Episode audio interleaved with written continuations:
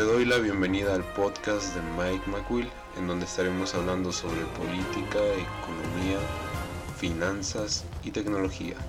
Me presento, soy el host de este programa, Miguel McQuill, y te doy la bienvenida a este podcast.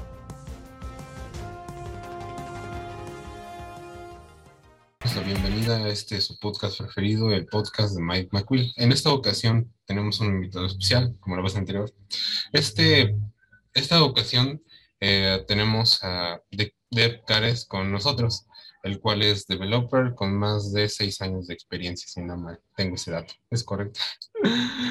Sí, sí, sí, ya, son seis años. También es el CEO de Nogara Dead Code y también, bueno, creo que es parte de tu academia, ¿no? Nogara Dead Code es... Sí, sí, sí.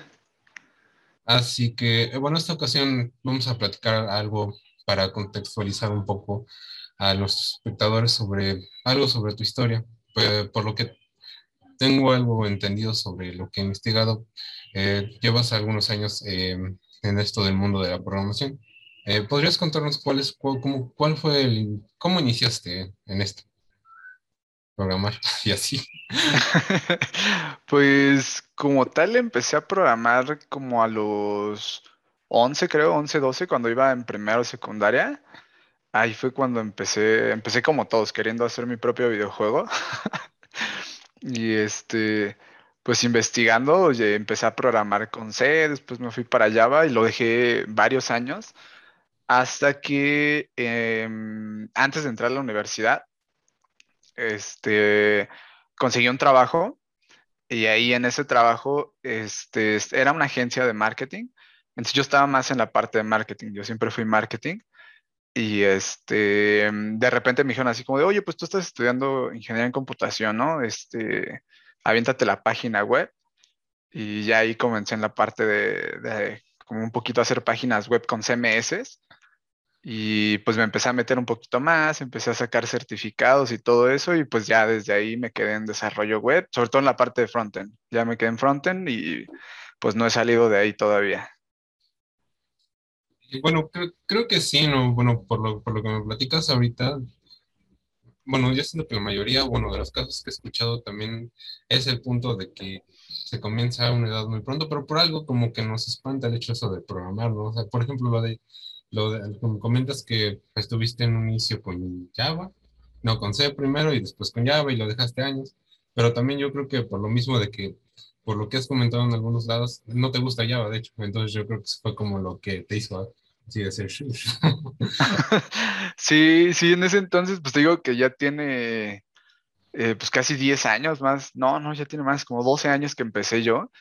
Entonces, este, pues no había tantos recursos, ni siquiera existían como cursos en línea, eh, eh, ni siquiera existía eso, ¿no? Todavía no había como mucho acceso a internet. Entonces yo cuando empecé a programar, eh, era, era puros foros, puros foros en inglés.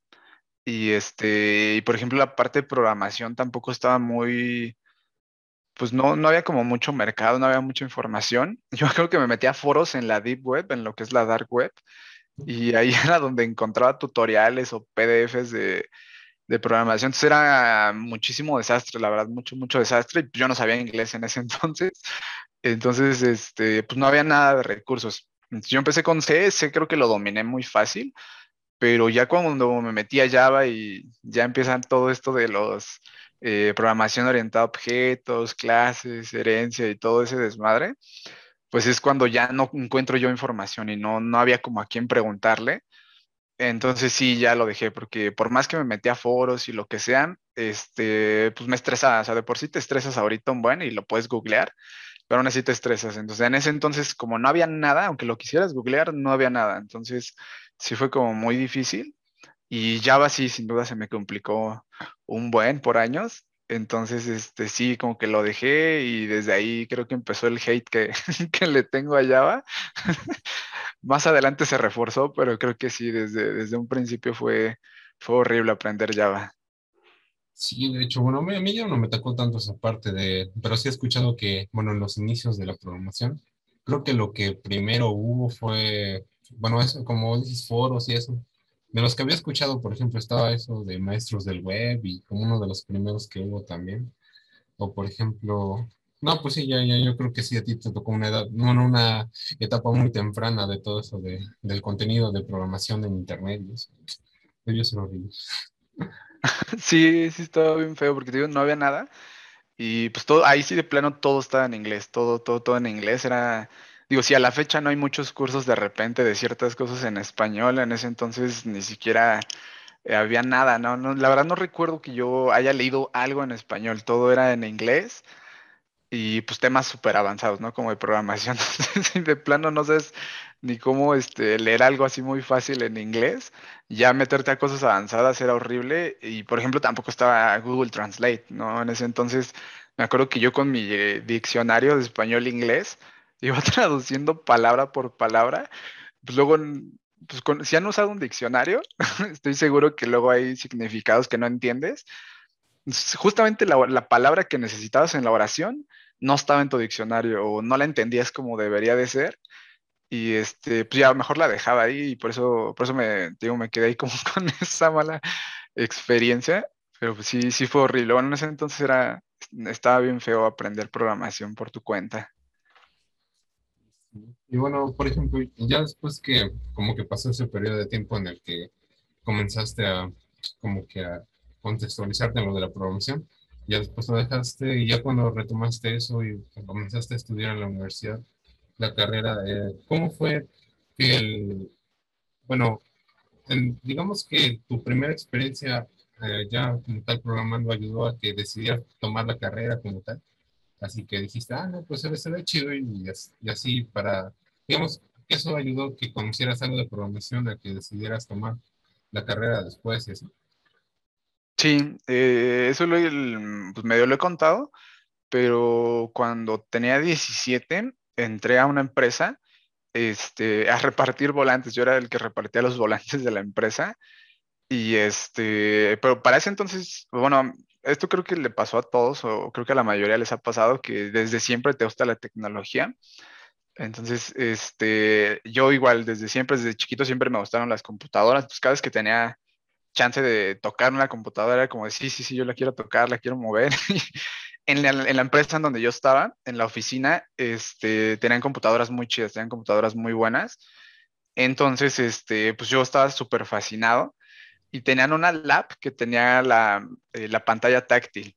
Esa era la primera vez que yo vi una computadora con, con, la pantalla touch. Entonces ahí me la pasaba haciendo un montón de cosas, siempre que tenía chance, pues la usaba. Y este, por eso mismo de que siempre estaba como en las computadoras, la dueña de la empresa de repente me decía, oye, ¿sabes este, cómo mando a imprimir tal forma, no? O, oye, se me descuadró esta cosa en Word o en Excel. Entonces empecé ahí yo como a meterme con, con este, siempre que necesitaba ayuda la, la, dueña de la empresa, este, pues yo le ayudaba. Y hubo una vez que me dijo, oye, pues tú no sabes hacer páginas, este, estaría chido hacer una página.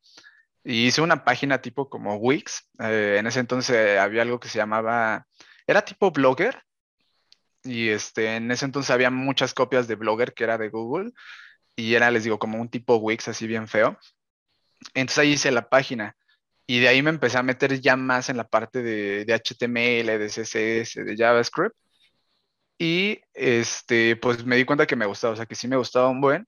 Y pues en ese entonces, digo, apenas cuando pasó eso, acababa de cumplir 18. Yo entré cuando tenía 17, ya después cumplo 18 en esa misma empresa. Y este, la, la, dueña ya me ofrece trabajar como, primero me ofreció trabajar como este secretario y ya después de eso me hizo administrador de la empresa y después quedé como subdirector de la, de, este, de, una de, de uno de sus negocios. Entonces me di cuenta de eso, o sea, de que no necesitaba como estudiar o algo con lo que ya sabía o más o menos sabía, este, podía trabajar y pues tener un buen trabajo medianamente bien.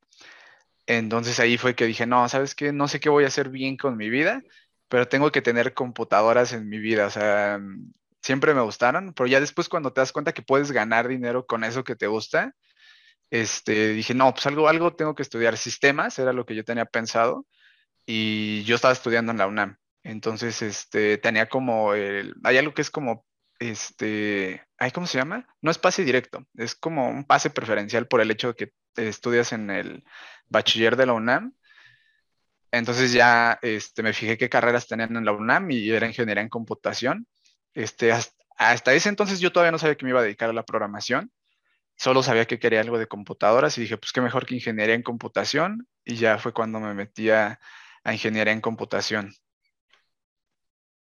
Y bueno, por ejemplo, ya que comenzaste a estudiar, em, por lo que me cuentas ya previo a que decidieras esto, tu primer trabajo laboralmente fue como en el periodo de 17 años. Y, y ya de ahí fue como como parte de que tuviste ese contacto, bueno, más bien esa, esa idea de que te gustaba la tecnología, en parte fue que ya decidiste estudiar esa carrera, pero por parte del, del trabajo y la, la, universidad, en algún momento, bueno, ¿continuaste trabajando cuando entraste a la universidad o lo dejaste?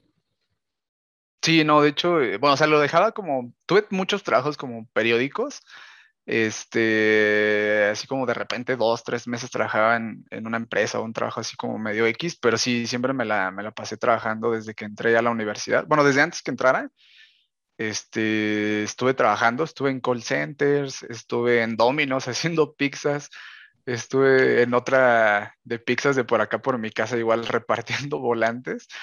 Y este, pues sí, este, me la pasé, este, trabajé y trabajé de, desde antes de la universidad. Desde ahí no he dejado de trabajar.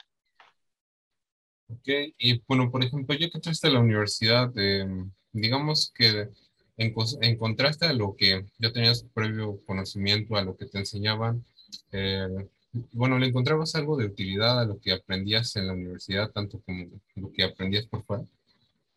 ¿O sí estaba muy lejano eso de que era como que te enseñaran a sumar y ya trabajando hagas, haces ecuaciones, ¿no? O sea, nada que Sí, sí, de hecho justo fue eso, este, pues sí, es lo, que siempre les digo, ¿no? Cuando luego me preguntan que, que, sienten que la universidad a lo mejor no te enseña mucho, y pues es que sí, nada más te van a enseñar las bases, de, y cuando hablo de las bases, así como las bases, las bases de las bases de las bases, es como la puntitita, y este, cuando yo entré, eh, cuando entro a la universidad estoy yo trabajando en call center, entonces no usaban como nada de programación ni nada, estaba en call center.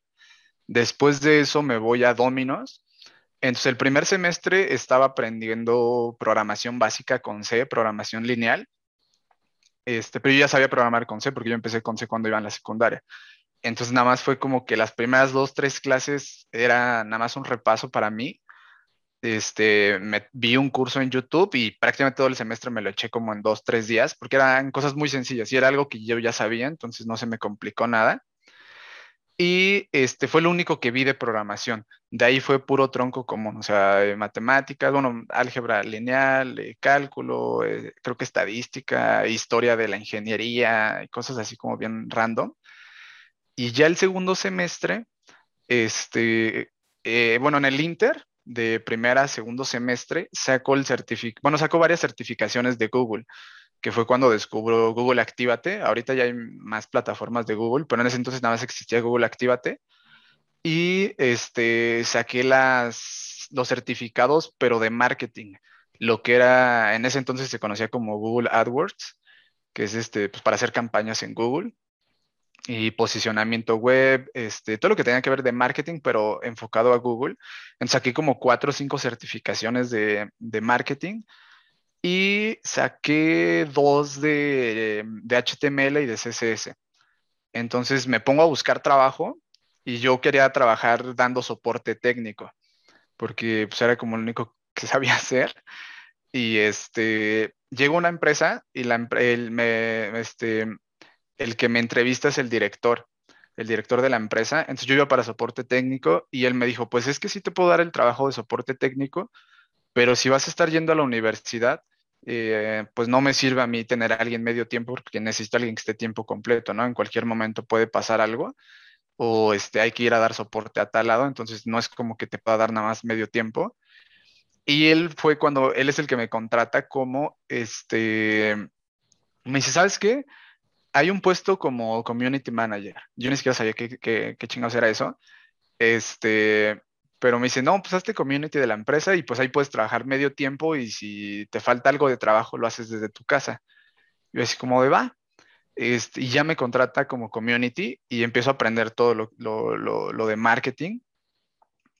Pero me di cuenta justamente de eso, de que el cómo se manejaba como la empresa no tenía nada que ver con lo que me estaban enseñando a mí. y este, pues estaba medio tiempo en la empresa, medio tiempo en la escuela y medio tiempo tomando cursos. Y si era como de, güey, es que en la universidad nada más voy y, y, luego ni llegan los profes, o llegan y se ponen a hablar de su vida, o llegan, o sea, yo quería ver cosas avanzadas, cosas muy avanzadas, y pues sí, te enseñan como las bases y eran clases gigantes, ¿no? De 60 alumnos, de 50 alumnos. Entonces no puedes esperar que todos tengan el mismo nivel y que todos entiendan a la primera. Entonces muchas veces había que repetir y repetir y repetir y repasar lo mismo que ya habíamos visto un buen de veces. Entonces sí me di cuenta de que no, no me estaban como que enseñando nada. Este, después de esto, el tercer semestre, eh, pues cambian las materias, ¿no? Son un poquito de materias más avanzadas y en el tercer semestre ya te daban chance de escoger las materias que tú quisieras. Entonces yo empecé a meter este, clases de octavo y de noveno semestre, porque yo vi los, o sea, yo veía los temarios y decía, pues es que esto ya lo sé hacer. Entonces me metí a dos o tres clases, creo que de, de octavo y de noveno semestre, y me di cuenta que yo tenía más experiencia que todas las personas que estaban en ese grupo de octavo y de noveno semestre. Y como que se me hizo así muy increíble que había, o sea, éramos como 30 alumnos en clases avanzadas y yo era el único que tenía experiencia laboral, que ya llevaba unos dos años trabajando en el campo, que ya sabía de programación, que ya había tomado varios cursos, ya había tomado varias certificaciones. Entonces, como que sí se me hizo muy raro que personas que me sacaban cuatro años, tres años, eh, no tuvieran nada de experiencia y que yo supiera más que ellos. Y fue ahí cuando ya como que la estaba dudando y que dije, no manches, si voy a terminar así como ellos, creo que nada más estoy perdiendo mi tiempo aquí. Y este, y pues sí, eh, en mi caso, que ya después me enfoqué a desarrollo web, este, sí me di cuenta que no, o sea, eh, no, la carrera no te iba a enseñar nada, o sea, todo lo que te enseñan no te va a servir para, para la vida real o un trabajo real, al menos en el área en la que, en la que yo estaba, ¿no? Que era al principio marketing y ya después me fui a frontend. En, en mi carrera y en mi plan de estudios, este, estaba muy atrasado todo, pero muy atrasado. Te enseñaban XHTML con XML y este, te enseñaban CSS, eh, las bases, o sea, algo que puedes aprender en dos días, te lo enseñaban en dos semestres. Entonces sí me di cuenta que no, de plano no, no me iba a servir nada. Y ya después fue cuando ya me ofrecieron un trabajo, que fue que decidí dejar este, la universidad. Pero en general siento que para, si ya tienes un área, Que, en la que te quieres especializar, la escuela sí se va a quedar muy, muy corta en, en los temarios que te van a dar a ti o en los temas que tocan los profesores. Sí, bueno, creo que, ah, bueno, a los que ya tenían un poco más, bueno, ya tenían un poco más de contexto, ya como conociendo más el área, sí es algo como que medio aburrido, hasta se puede notar aburrido estar en, pues que en clases donde te enseñan cosas mm, muy atrasadas yo creo que depende también el punto en donde se inicia la carrera. Por ejemplo, creo que los, los planes de estudio los hacen cada 10 años, una cosa así, ¿no? Entonces, pues si, si te toca de los primeros años del plan, pues supongo que vas a tener algo más actual de, de ese momento, pero ya para los del final, pues creo que realmente es irrelevante lo que les estén enseñando. sí, sí, sí, sí. Y, es, y bueno, por ejemplo, ya por lo que entiendo, digamos que hasta dónde vamos, sería que comenzaste la carrera y estuviste hasta tercer semestre de, de la carrera. Hasta, sí, hasta cuarto todavía. Cuarto, algo de cuarto. Eh, ya cuando decidiste tomar la carrera, como me comentas, fue tomando todo esto de que profesionalmente ya tenías más conocimiento, también de que veías que realmente el, el ir a la universidad como tal no te estaba aportando tanto. Eh, eh, para, ¿Para qué momento fue cuando decidiste o, o ya sabías qué era lo que querías, por ejemplo, eh, ves en, como en todo, en, por ejemplo, en la industria de la programación hay áreas, ¿no? Por ejemplo, los de móvil, los de diseño web. ¿En, en qué momento tú descubriste uh, qué es lo que querías hacer y cuál, cuál sería tu, tu, ahora que tu camino, tu camino Pues ahí creo que fue mucha, eh, muchos cursos y mucha práctica. Este, pero yo creo que lo que más me ayudó fue estar en el, en el campo laboral, o sea, ir y, tocar a las empresas y ver si te dan trabajo, porque este, pues solo así te das cuenta de, de qué tanto te van a pagar o qué tan poquito te van a pagar y si es fácil o si es difícil. Y este, pues te digo, yo empecé con C, después este, me seguí con Java, entonces más o menos era como lo que yo tenía pensado, este, empezar como a buscar trabajo en esa parte. Pero sí veía las vacantes y era la típica de que te pedían eh, que estuvieras titulado con tres carreras y con medallas olímpicas y que tuvieras un buen de experiencia, eh, al menos con los lenguajes, este, con esos lenguajes que era Java y C y C++. Este, entonces dije, no, pues en estos lenguajes de plano no la voy a hacer. Entonces, este, en esta misma agencia, digo, donde me contrataron como community, este, pues de repente me pedían como moverla a la página web y ya, este, junto con los certificados que había sacado de HTML y de CSS, este, se me ocurre meterme un poquito en JavaScript, porque de repente era así como, no, pues es que para meter esto tienes que eh, meter un script, ¿no? Yo, yo tenía miedo porque no sabía nada de JavaScript pero nada más era copiar y pegar unos scripts en, este, en, en, el, en WordPress. Eh, o sea, es muy, muy, muy sencillo conectar. Tenía que conectar, creo que Analytics y Google AdSense y como cosas así muy sencillas. Pero a mí me daba un buen de medio porque no sabía nada de JavaScript. Dije, ¿qué tal que lo rompo? ¿Qué tal que necesito mover una variable o yo qué sé? Y este, me, empecé a estudiar JavaScript. Empecé a estudiar JavaScript con, la, con los libros de la, de la universidad eh, con aplicaciones, eh, con todo lo que podía. Siempre buscaba JavaScript, JavaScript, JavaScript. Y es porque le tenía mucho miedo a JavaScript. Después de, estar con Java, me quedó como ese trauma de estar con JavaScript. Dije, no, ¿qué tal que JavaScript está todavía más complicado? Porque pues como es un lenguaje más actual, a lo mejor está más complicado. Y, y este, de ahí, en lo que estaba medio aprendiendo JavaScript, eh, pasé por demás lenguajes. En la escuela se usaba Python eh, en, algunas, este, en algunos talleres, entonces empecé con Python. Después este, empecé a estudiar en otros, otros lenguajes, empecé con Python, pasé por Ruby, este, pasé por PHP y creo que ya nada más eso. Y después le di un repaso a Java con Spring. Y este, me acuerdo que después como de pasar por todos esos lenguajes, como que no le entendía ninguno al 100%. Y después dije, ¿sabes qué? Pues le voy a dar otra chance a JavaScript. Este, me vuelvo a tomar un curso de JavaScript. Y este, bueno, más que tomar un curso, me puse a hacer ejemplos de JavaScript y me di cuenta que estaba muy sencillo, o sea, que estaba más sencillo que todos los demás lenguajes que yo había conocido. Entonces fue cuando dije, no, ya eh, este es el, lenguaje que quiero. Y me meto a programación orientada a objetos con JavaScript y yo venía traumado de, este, de poco en Java. Entonces le entendía la primera. Me acuerdo que vi un, este, un tutorial de Fast y le entendía la primera y dije, güey, no mames, o sea, está, está muy chingón trabajar con Java, es lo mejor del mundo. Y digo que yo tardé años en entender Po y en un, en un video de 30 minutos le entendí y dije, no, ya, JavaScript va a ser este, para mí y empecé a buscar qué se usaba en JavaScript, qué, o sea, en dónde se podía usar o de, qué podía trabajar. Y ya me di cuenta que existía hasta eh, como este puesto que se llama frontend o el perfil de frontend y ya me especialicé en eso. Ya de ahí, pues te digo, empecé a buscar trabajo como frontend y este, pues sí, o sea, me gustaba todo, tanto HTML, CSS, estar maquetando cosas, estar, eh, el hecho de que estaba usando JavaScript, me gustaba un buen y fue que ya me di cuenta que también te pagaban muy bien. Entonces había muchas vacantes, había mucha demanda, te podías actualizar tú solo y ya, ya estaba yo más o menos encaminado y con un poquito de experiencia. Entonces dije, pues lo voy a seguir y lo voy a seguir a ver qué pasa. Y pues hasta la fecha pues sigo siendo frontend. Vaya. Y por ejemplo, bueno, ahora que lo comentas, también, de hecho eso me recordó una historia, por ejemplo, del, bueno, como tú comentas que bueno, fue como un trauma el hecho de estar en, en, Java. Yo también recuerdo que tuve una experiencia similar, pero también con algo más básico que es PSAINT. Ah.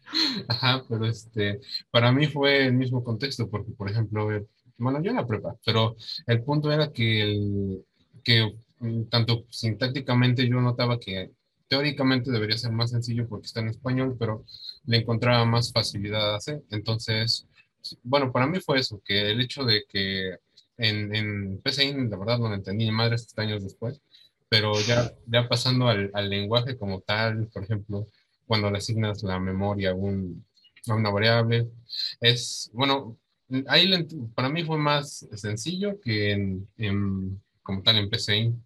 Y por ejemplo, algo que también notaba que comentaste también fue del hecho de, de que ya venías traumado también con Java, pero pensaste que JavaScript podría llegar a pasar lo mismo. Pero yo también he escuchado que muchos piensan que es este, lo mismo, de que Java y JavaScript es lo, es lo mismo, y pues aclarando eso, no, no es lo mismo. Es, y, este, y por ejemplo, ya eh, una vez diste el salto de esa parte de la, de la universidad a, a una parte más laboral, algo que también comentaba Pancho la otra vez que lo estuvo aquí en el podcast, es que, por ejemplo, él cuando estaba en buscando posiciones de junior, le pasaba eso, que querían que tuviera un máster, o sea, que fuera así bien, bien high level de cuestión a, pues lo que te piden tradicionalmente, ¿no? Que sería eh, ya un título universitario y cosas así en posiciones de junior. Pero ya con el conocimiento que él tenía fue más en cuestión a la parte de que buscó otra, otra vacante, pero ya de otro nivel y con el conocimiento que ya lo respaldaba, pues ya lo contrataron.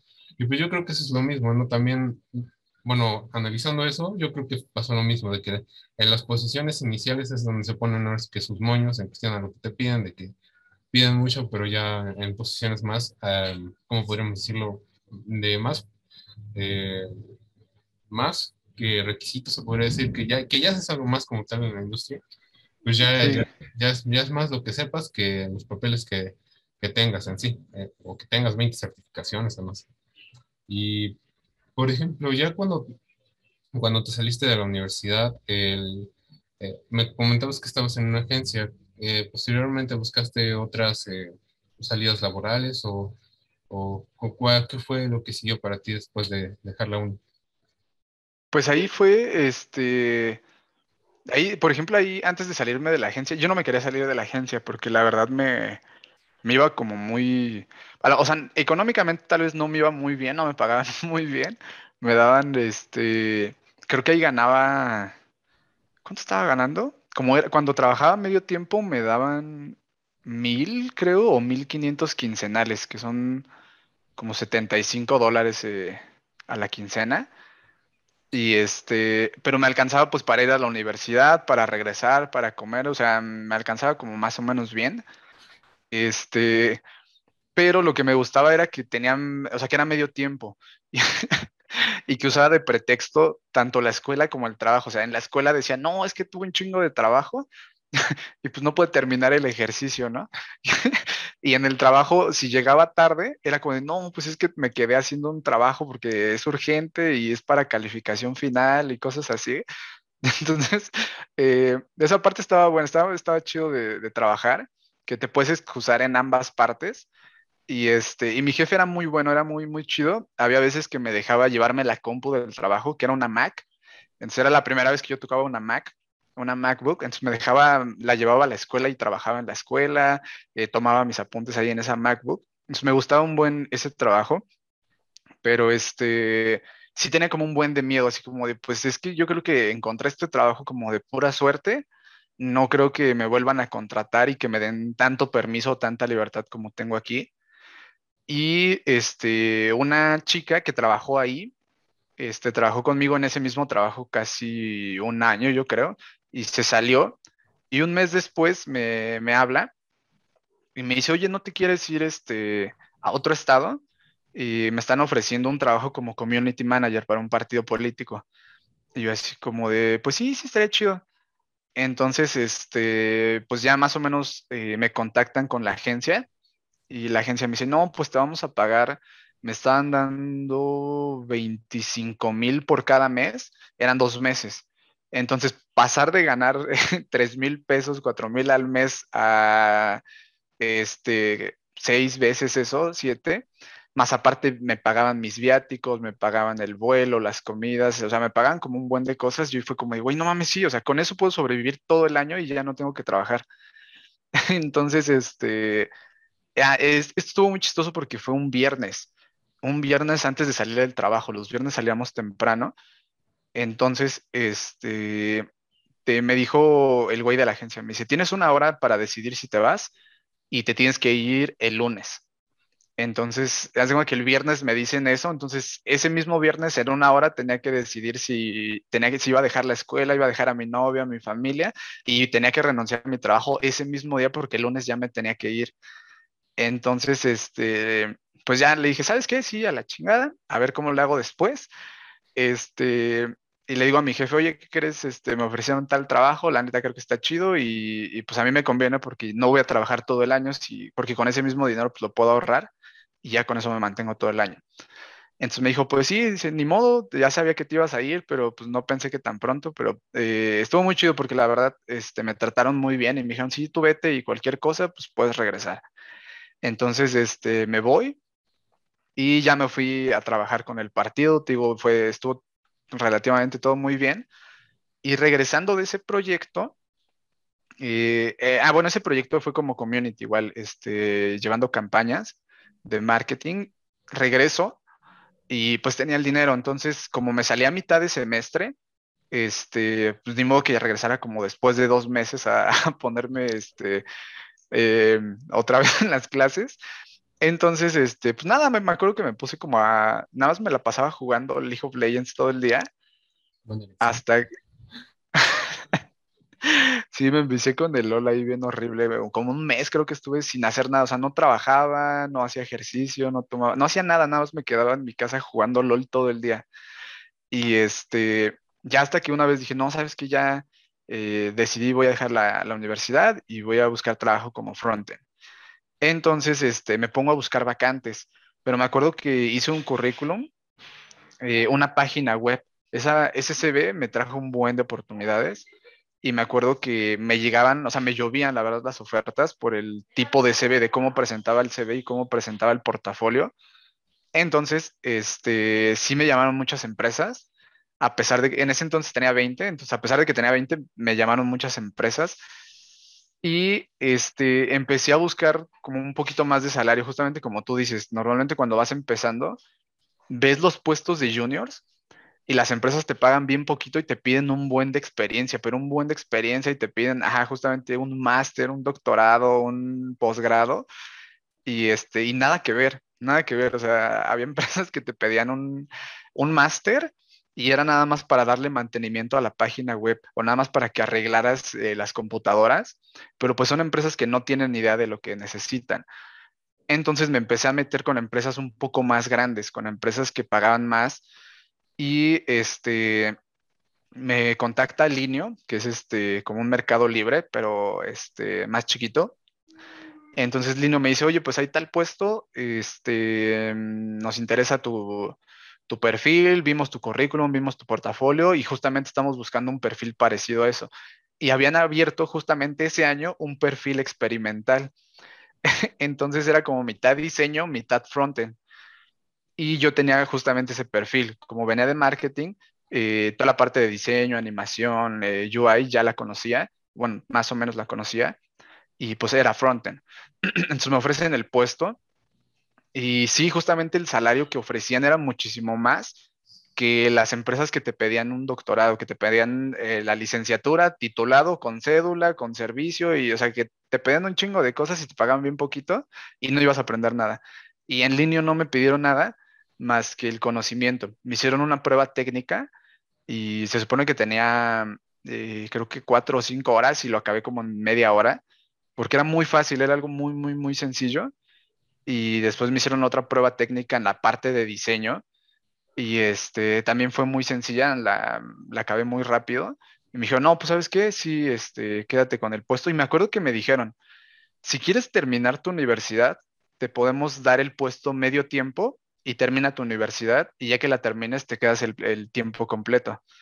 Y me acuerdo que sí la pensé, pero dije, no, no, no, no, no, ya, ya estás aquí, te conviene, eh, lo que yo pensé fue, te conviene quedarte tiempo completo, dura lo que tengas que durar y todo ese dinero lo ahorras y ya después si quieres seguir estudiando, pues ya tienes el dinero para comprarte una computadora nueva y, este, y seguir estudiando. Y ahí fue cuando ya entré a Linio y ya en Linio de... Eh, es una empresa que tiene muchas cosas como muy buenas. Es como de esos trabajos soñados, la verdad, para mí fue uno de los mejores trabajos y hasta la fecha sigue siendo de los mejores pero como que te muestra otro mundo, no te muestra nada de lo que te dicen tus profesores. Y pues, no, pues es que las empresas te van a correr y si llegas tarde te van a descontar el día y allá no puedes estar googleando nada y está bien culero y que no sé qué. Y no, o sea, al contrario, en mi empresa era muy relajado todo, te pagaban bien, nos hacían fiesta, nos llevaban nieve, nos llevaban este... Luego contrataban personas para hacer comida adentro de la oficina este, gratis, entonces está todo, todo está súper cool, o sea, no, no estaba como muy chingón, y yo estaba como viviendo ahí un sueño en línea, y este, de ahí, lo que pasó es que ya de ahí ya no, como que te das cuenta de que tienes como cierto nivel, por así decir, o no, no sé cómo explicarlo, como que sientes que ya vales, o sea, siempre como que piensas que no vales nada y que no deberías de tener ese dinero, de no tener ese puesto, de no tener a lo mejor el reconocimiento que te dan, pero como que ya después lo piensas y el hecho de que la empresa te valore hace que tú mismo te valores como profesional o como programador o como persona. Y en otras empresas, por ejemplo, en las empresas que trabajé antes, era como de, si no te gusta trabajar, pues sácate la chingada. Ya fuera hay un buen de personas que pueden, que quieren tu, puesto o que quieren trabajar. Entonces, la, mayoría de empresas te, tratan así, te tratan bien feo, te tratan bien horrible. Y, y Linio fue al revés. Linio siempre era así como de, oye, pues estás bien, ¿qué necesitas? Este, eh, no, no estás ayuda, este, ¿por qué llegaste tarde? ¿Tienes un problema? O, o, no estás durmiendo bien? No sé, como que estaban muy al pendiente de ti. Y a partir de ahí ya soy como muy, muy mamón con las empresas, ya, ya no acepto cualquier empresa, sino es como de, mira, si no vas a tratar así como una princesa, no quiero nada. Pues sí, o sea, si, no me tratas así, no, nada, ya, chingada, pero viceversa. Sí, sí, sí, sí. Y, em, pues sí, de hecho, prácticamente estabas viviendo el Disneylandia, los trabajos de programación, porque pues sí te chido y así. Y supongo que también en cuestión de prestaciones y todo lo demás estaba, estaba cool, o sea, porque pues, si te trataban bien, pues obviamente querían que estuvieras pues, lo mejor posible, ¿no? sí. Y bueno, ya en el niño como tal, ¿cuál fue como, digamos que ahí te encontraste con algún reto, algún aprendizaje que digas, eso, esto aún hoy me lo tengo como tal? O, o bueno, ¿cuál, ¿cuál fue tu experiencia como tal en línea? Así que lo que lo bueno, lo que por todo. Creo que ahí sí, sí, sí, todos te, dan algo. Y eso, por ejemplo, lo aprendí. Es que realmente no sé dónde lo aprendí, pero como que siempre he tenido la idea. Sé que alguien me lo dijo tal vez, pero no sé dónde lo aprendí o quién fue. O tal vez lo vi en una caricatura o en una película. Yo soy mucho de que veo frases de alguna caricatura de una película y se me quedan marcadas así horrible este, y las uso hasta como mantra o como estilo de vida, porque hay muchas veces que son frases muy estúpidas, así que dice Bob Esponja o que dice Patricio, algo así muy tonto, pero como que le encuentras un poquito de sentido en tu vida y de ahí vas. Y me acuerdo que yo siempre era de, así esté horrible el trabajo, así esté horrible lo que te sea que te esté pasando, algo bueno le vas a tener que sacar. Y, y sí, en todas las empresas siempre trato de sacar todo lo bueno que pueda eh, también lo malo, malas prácticas.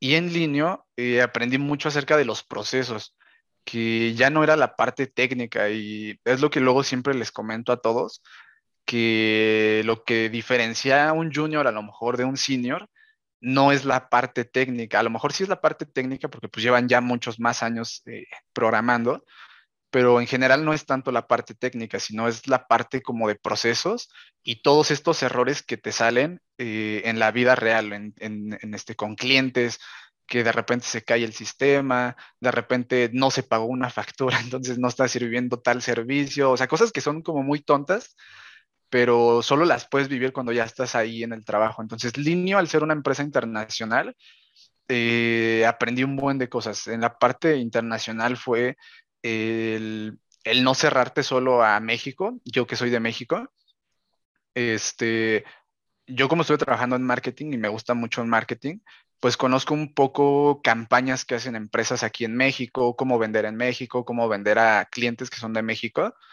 pero de repente me tocaba hablar con alguien de Venezuela, alguien de Perú, alguien de Argentina, de Chile. Entonces, este, en Ecuador también me tocó un ratito. Entonces te das cuenta de que se tratan de una forma muy diferente, que no es lo mismo que tú ves, eh, pues en tu día a día son cosas muy diferentes. Esa creo que fue la primera cosa que, que aprendí que cada país se maneja muy diferente, a pesar de que son a lo mejor vecinos, la cultura es muy diferente, muy diferente. Y digo, la parte de procesos, porque yo estaba acostumbrado a yo trabajar yo solo, escribir mi propio código y muchas veces ni siquiera usábamos repositorios, entonces nada más era como que yo lo tenía en mi compu y ya. Y ahí ya no, ahí ya tenía que subir siempre todos mis trabajos a Amazon. Eh, se, se, creaba un repositorio, pero siempre se hacía el deploy en Amazon y este, la parte creo que de tareas. Ahí usábamos Jira, entonces normalmente en mis otros trabajos nada más era como de, oye, eh, hay que hacer tal página, pues ahí date, ¿no? Y ya. En, en línea no, en línea tenías que hacer un documento, bueno, la persona que quería la tarea tenía que hacerme un documento especificando cada cosa que se necesitaba del proyecto, así como de, no, pues se va a hacer tal cosa, se va a meter en tal sitio, se va a reproducir en tantos países, se van a usar estas imágenes que están aquí, estas imágenes las hizo tal diseñador, eh, esta paleta de colores se va a utilizar porque es la paleta de colores que no sé qué, o sea, daban todo muy, muy, muy, muy en específico y para mí estaba muy, muy bien porque ya no había errores. No era como de que de repente al final te decían, oye, ¿sabes qué? Cámbialo a rojo, cámbialo a verde, cámbialo a azul, eh, la letra más chiquita, la letra más grande. Que sí había de repente cambios, pero eran muy mínimos porque ya todo venía especificado en la tarea y si querían hacer un cambio tenían que abrir otra tarea. Entonces, este, eso me ayudó mucho en la parte de, procesos y me ha servido en otros trabajos y también cuando trabajo en proyectos como freelance. Este, y en general creo que en, eh, en la vida diaria me ha servido mucho porque cuando me piden algo es como de, ok, pero detállamelo así lo más que puedas y si hay algún cambio te lo voy a cobrar extra o si son 20 cambios ya que se salgan como de este margen de error, te voy a cobrar extra, te voy a cobrar más horas, me voy a tardar más tiempo. Pues yo creo que eso lo aprendí mucho, mucho en línea. Eh, toda esa parte del proceso, de que sí existe un proceso y que no nada más es decir, ay, aviéntate una página o aviéntate una aplicación y a ver cuándo la terminas. Ahí aprendí mucho esa parte de, de los procesos, yo creo ahí en, en, este, en línea esto que me comentas también es algo que me recuerdas hace algunos, algunas semanas eh, sobre lo que podríamos considerar como es esto de ir escalando en la programación, porque pues no solo es eso de ser junior, senior o senior como tal, sino lleva una serie de aprendizajes y que para dar un contexto general, no solo es el hecho de ser un pro en la programación, sino hay otras habilidades que debes ir adquiriendo.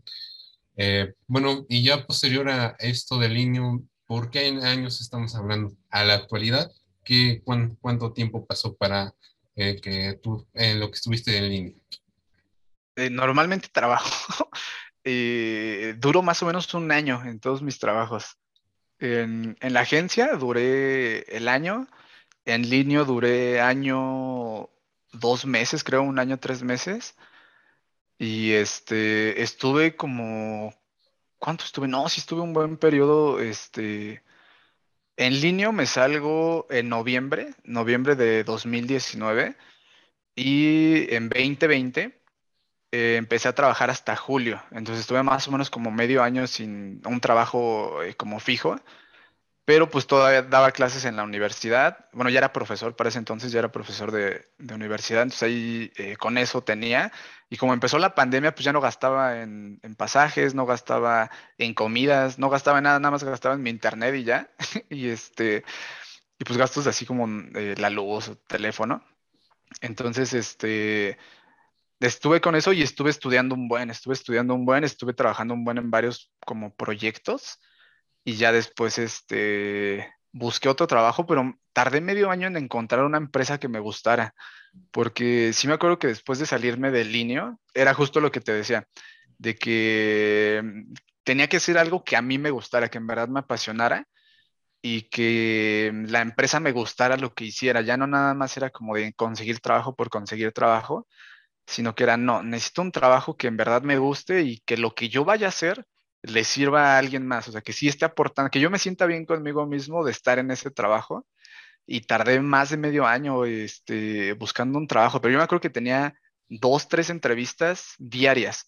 Em, sí estuve así como cuatro o cinco meses, que diario, mínimo diario, había una entrevista, ya sea para el extranjero o acá en México o de forma remota, hasta que llegué a mi actual trabajo, que fue, digo, en julio del 2020, como a mitad de pandemia del año pasado, y pues hasta ahorita sigo en esa empresa todavía. Y bueno, ya de la pandemia como tal, digamos que si pudieras decir que salió algo bueno aparte de pues el home office, ¿no? Porque yo también antes de conseguir mi primera oportunidad laboral, laboral siempre tuve la idea de que pues, quería trabajar en casa porque pues sí, ¿no? Para no salir y, aparte por ejemplo los gastos. Pero este, eh, digamos que fuera de eso, eh, algo que, algo que te haya traído la pandemia como tal, digamos que pues como al no trasladarte, por poner un ejemplo, pues podrías decir que ya no perdías tiempo en ir y venir, Pues, pues, algo que digas, no, pues la pandemia me trajo esto y así. Bueno, en este tiempo, ¿no? Porque ya van casi dos años. Sí, ya van para dos años. Pues yo creo que lo que... Bueno, fueron varias cosas, la neta la pandemia creo que tanto me trajo un buen de cosas malas como también otras cosas bueas. Este, yo creo que la primera fue la parte de el, crear contenido. Tenías tanto tiempo que no sabías qué hacer con tanto tiempo. Y este, la verdad sí estuve medio año, eh, el medio año más o menos, no, bueno, no, sí estuve como unos cuatro meses yo creo de la pandemia haciéndome bien, güey. O sea, la neta no hacía nada, me la pasaba viendo series en Netflix, en Amazon. Este, y ya era lo único que hacía, me la pasaba jugando, viendo series y pues haciéndome güey. Y te digo, los fines de semana pues preparaba mi clase y ya con eso. Y de repente me salía uno que otro proyecto. Pero me acuerdo que en pandemia, este, de hecho por ahí debe de estar la historia. Este, hay una, eh, un día, o sea, como que vi un TikTok y este, fue cuando empecé a ver los TikToks de, empecé viendo a Arelis, a Adriana Tech, a Mar, a Carlita Godínez, y ellas cuatro fueron las que como que me inspiraron a subir contenido de programación. Entonces ahí fue cuando empecé a subir contenido de programación y bueno, eso fue ya lo que me trajo un buen de cosas, conocer un buen de gente en TikTok, eh, muchísimos amigos TikTokers que me caen súper bien, que me llevo bien con ellos. Este, la parte de la comunidad, yo antes de eso ya tenía la comunidad de Nogara, pero después se armó como la comunidad de Depcares, o sea, la comunidad no solo de Nogara, sino la comunidad eh, que, yo era como la cara o la... Este, sí, sí, sí, sí, era ya más mi marca. Entonces eso también me gustó un buen, porque traje, pues me trajo un buen de cosas. Abrí la academia gracias a eso, abrí este, el canal de YouTube. Este, también yo me hice un poquito más disciplinado en muchas cosas. En TikTok, por ejemplo, creo que he fallado unas, a lo mejor cuatro o cinco veces en lo que voy todo de TikTok, eh, pero mínimo diario subo un video. Entonces, eh, ya van casi año y medio, o creo que ya van para dos años. Entonces, este, el hecho que nada más haya fallado como cinco veces, creo que no va tan mal. Eso me ayudó mucho en la parte de disciplina. Y este, otra cosa que me trajo pandemia fue eh, la parte del tiempo, que yo creo que en general nos pasó a todos, que este, como el apreciar bien tu tiempo, el que haces con tu tiempo y qué tanto tiempo le dedicas a tu trabajo. Porque yo me acuerdo que yo soy de esos eh, que si se queda como con un pendiente del trabajo, no me lo puedo sacar. Entonces tengo que, me puedo pasar así todo el fin de semana en algo de trabajo por el hecho de que ya me quedé con esa idea de que necesito resolver ese maldito bug o por qué no funciona o cómo puedo arreglar esto. Y ahorita en pandemia fue al revés, de que me saturé tanto de trabajo que ya no quiero trabajar. Ya es como de, no, qué flojera estar este, dedicándole tanto tiempo al trabajo. Entonces como que ya me empecé a dedicar a otras cosas, a dedicarle más tiempo a mi salud mental, que me di cuenta que me faltaba un buen este, como cuidar esa parte de que empecé a hacer ejercicio, este, empecé a, mm, desestresarme un poquito más porque antes era como, no, necesito trabajar, trabajar, trabajar, trabajar, trabajar, sacar cursos, necesito sacar certificaciones, necesito hacer un chingo de cosas, hasta que llegó un punto en el que ya, ya no podía con tanto. Y dije, no, necesito desestresarme, necesito relajarme, porque mucho trabajo también es, es muy malo. Y empecé a tener insomnio. Me acuerdo que estuve como medio año con insomnio más, pero horrible, así de que no dormía semanas, meses, y no sabía ni en qué día estaba. y ya me empezó a afectar en el trabajo también. Entonces creo que algo que me dejó mucho la pandemia fue esa parte de cuidar más mi salud mental, porque mm, yo he visto que no sé si es como muy común, no sé, pero en mi círculo pasa que todos estamos bien saturados de trabajo, como que queremos alcanzar todo y queremos comernos el mundo en un día. Y obviamente eso ha hecho que muchos hemos eh, subido y escalado en muchas áreas, o con muchos objetivos, pero sí me di cuenta que muchos estamos como que bien mal en esa parte de, cuidarnos a nosotros mismos, comemos mal, no dormimos bien, no hacemos ejercicio, eh, todo el día frente a la computadora hace que tengas la pinche joroba, entonces este, hay un buen de cosas que descuidamos en esa parte. Yo creo que esas son las cositas que más me dejó. La parte de la comunidad que creé en TikTok, eh, mi salud mental y igual valorar un poco más mi trabajo, ya no venderme tan, tan, este, tan bajo. Sí, bueno, por ejemplo, algo que comentabas es el hecho, sí, yo creo que a la mayoría les ha pasado, a mí también, el hecho de, pues, en un inicio cuando comenzó la pandemia, de dedicarle mucho tiempo al trabajo y sobre dedicarle, porque como tú dices, o sea, el hecho de que, eh, no sé, como, como esa idea de que uno podría pensar que nos gusta mucho resolver problemas, el hecho de concentrarte tanto en algo y quererlo resolver y, no querer esperar hasta mañana, es, y el no, no distanciar bien el hecho de en qué momento termina tu trabajo y en qué momento comienzas tú. Sí, sí, sí, sí. Y verte a ti mismo, es, es, es algo muy cabrón. Yo creo que si hiciéramos una encuesta o algo así, muchos dirían que sí, sí les pasó en esta pandemia. Sí. Y, por ejemplo, algo comentabas también, por ejemplo, de, de tu academia o como tal de la comunidad de Nogara. ¿Cómo comenzó ese proyecto? ¿Cuál, cuál fue su, sus inicios? Veo que está muy orientada a nuestra cultura mexicana porque tienes un... Eh, su, icono es muy em, simbólico, si lo podemos llamar así. Sí. ¿Cómo comenzó e-, eso? Cuéntame. Eso fue también, fue, bueno, la, la parte de la comunidad empezó por este, en la universidad. Estuvo muy chistoso porque también creo que fue el, fue algo que hizo que también decidiera dejar la universidad y empezar a ser autodidacta. que bueno, en general siempre fui autodidacta, pero más en la parte, pues ya de la carrera, ¿no? Este, cuando yo entré a la carrera, eh, en, en, la universidad te dan una semana de inducción, que pues te dan así el típico que te pasean por toda la universidad para que la conozcas y que te hablan de las materias y que mm, tienen este, estos intercambios, o sea, que te hablan en general de la universidad, pues la semana de inducción. Y no me acuerdo si fue el primer día o fue de los últimos días.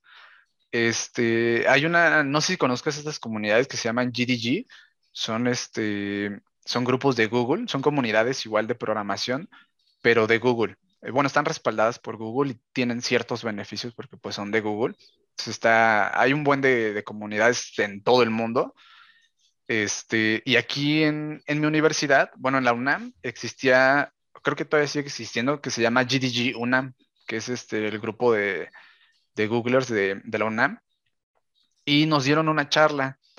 Entonces nos daban una charla diciendo que, pues nos contaban su experiencia en la universidad y la experiencia que tenían como en ese club, que era como un club de programación pero pues es un club que está respaldado por Google, entonces desde ahí siempre soñé con que yo iba a entrar a ese grupo, porque eran como muy poquitas las personas que entraban al grupo. Yo dije, güey, yo tengo que entrar a ese, a ese grupo de Google por el hecho de que es Google, porque yo siempre soñé, bueno, creo que todos hemos soñado con trabajar en Google y estar, ser un Googler, decir que, que estás en Google. Sí, creo que es sueño de todos, así hemos empezado muchos. Y pues sí, fue como de, no manches, imagínate que entro al grupo y después conozco a alguien de Google o yo qué sé, o me hablan y ya trabajo para Google, ¿no? Esa era como mi idea al principio. Y la última charla que dieron, o la última persona que habló del grupo, él este, nos enseñó unas fotos de eventos de tecnología, pero allá en San Francisco. Entonces fue como, no manches, o sea, Google, o sea, deja tú la universidad, Google, por el hecho de que pertenecía a ese grupo, se lo llevaba de repente a eventos a otros países. Entonces fue como lo que me, me quedé siempre con esa idea del grupo de, de, de GDG y mi idea era hacer este, lo posible para entrar al grupo. Pero como trabajaba, pues no tenía tiempo yo de, ir y preguntar al grupo o tratar de empezar a hablarle a las personas que eran del grupo para que me metieran.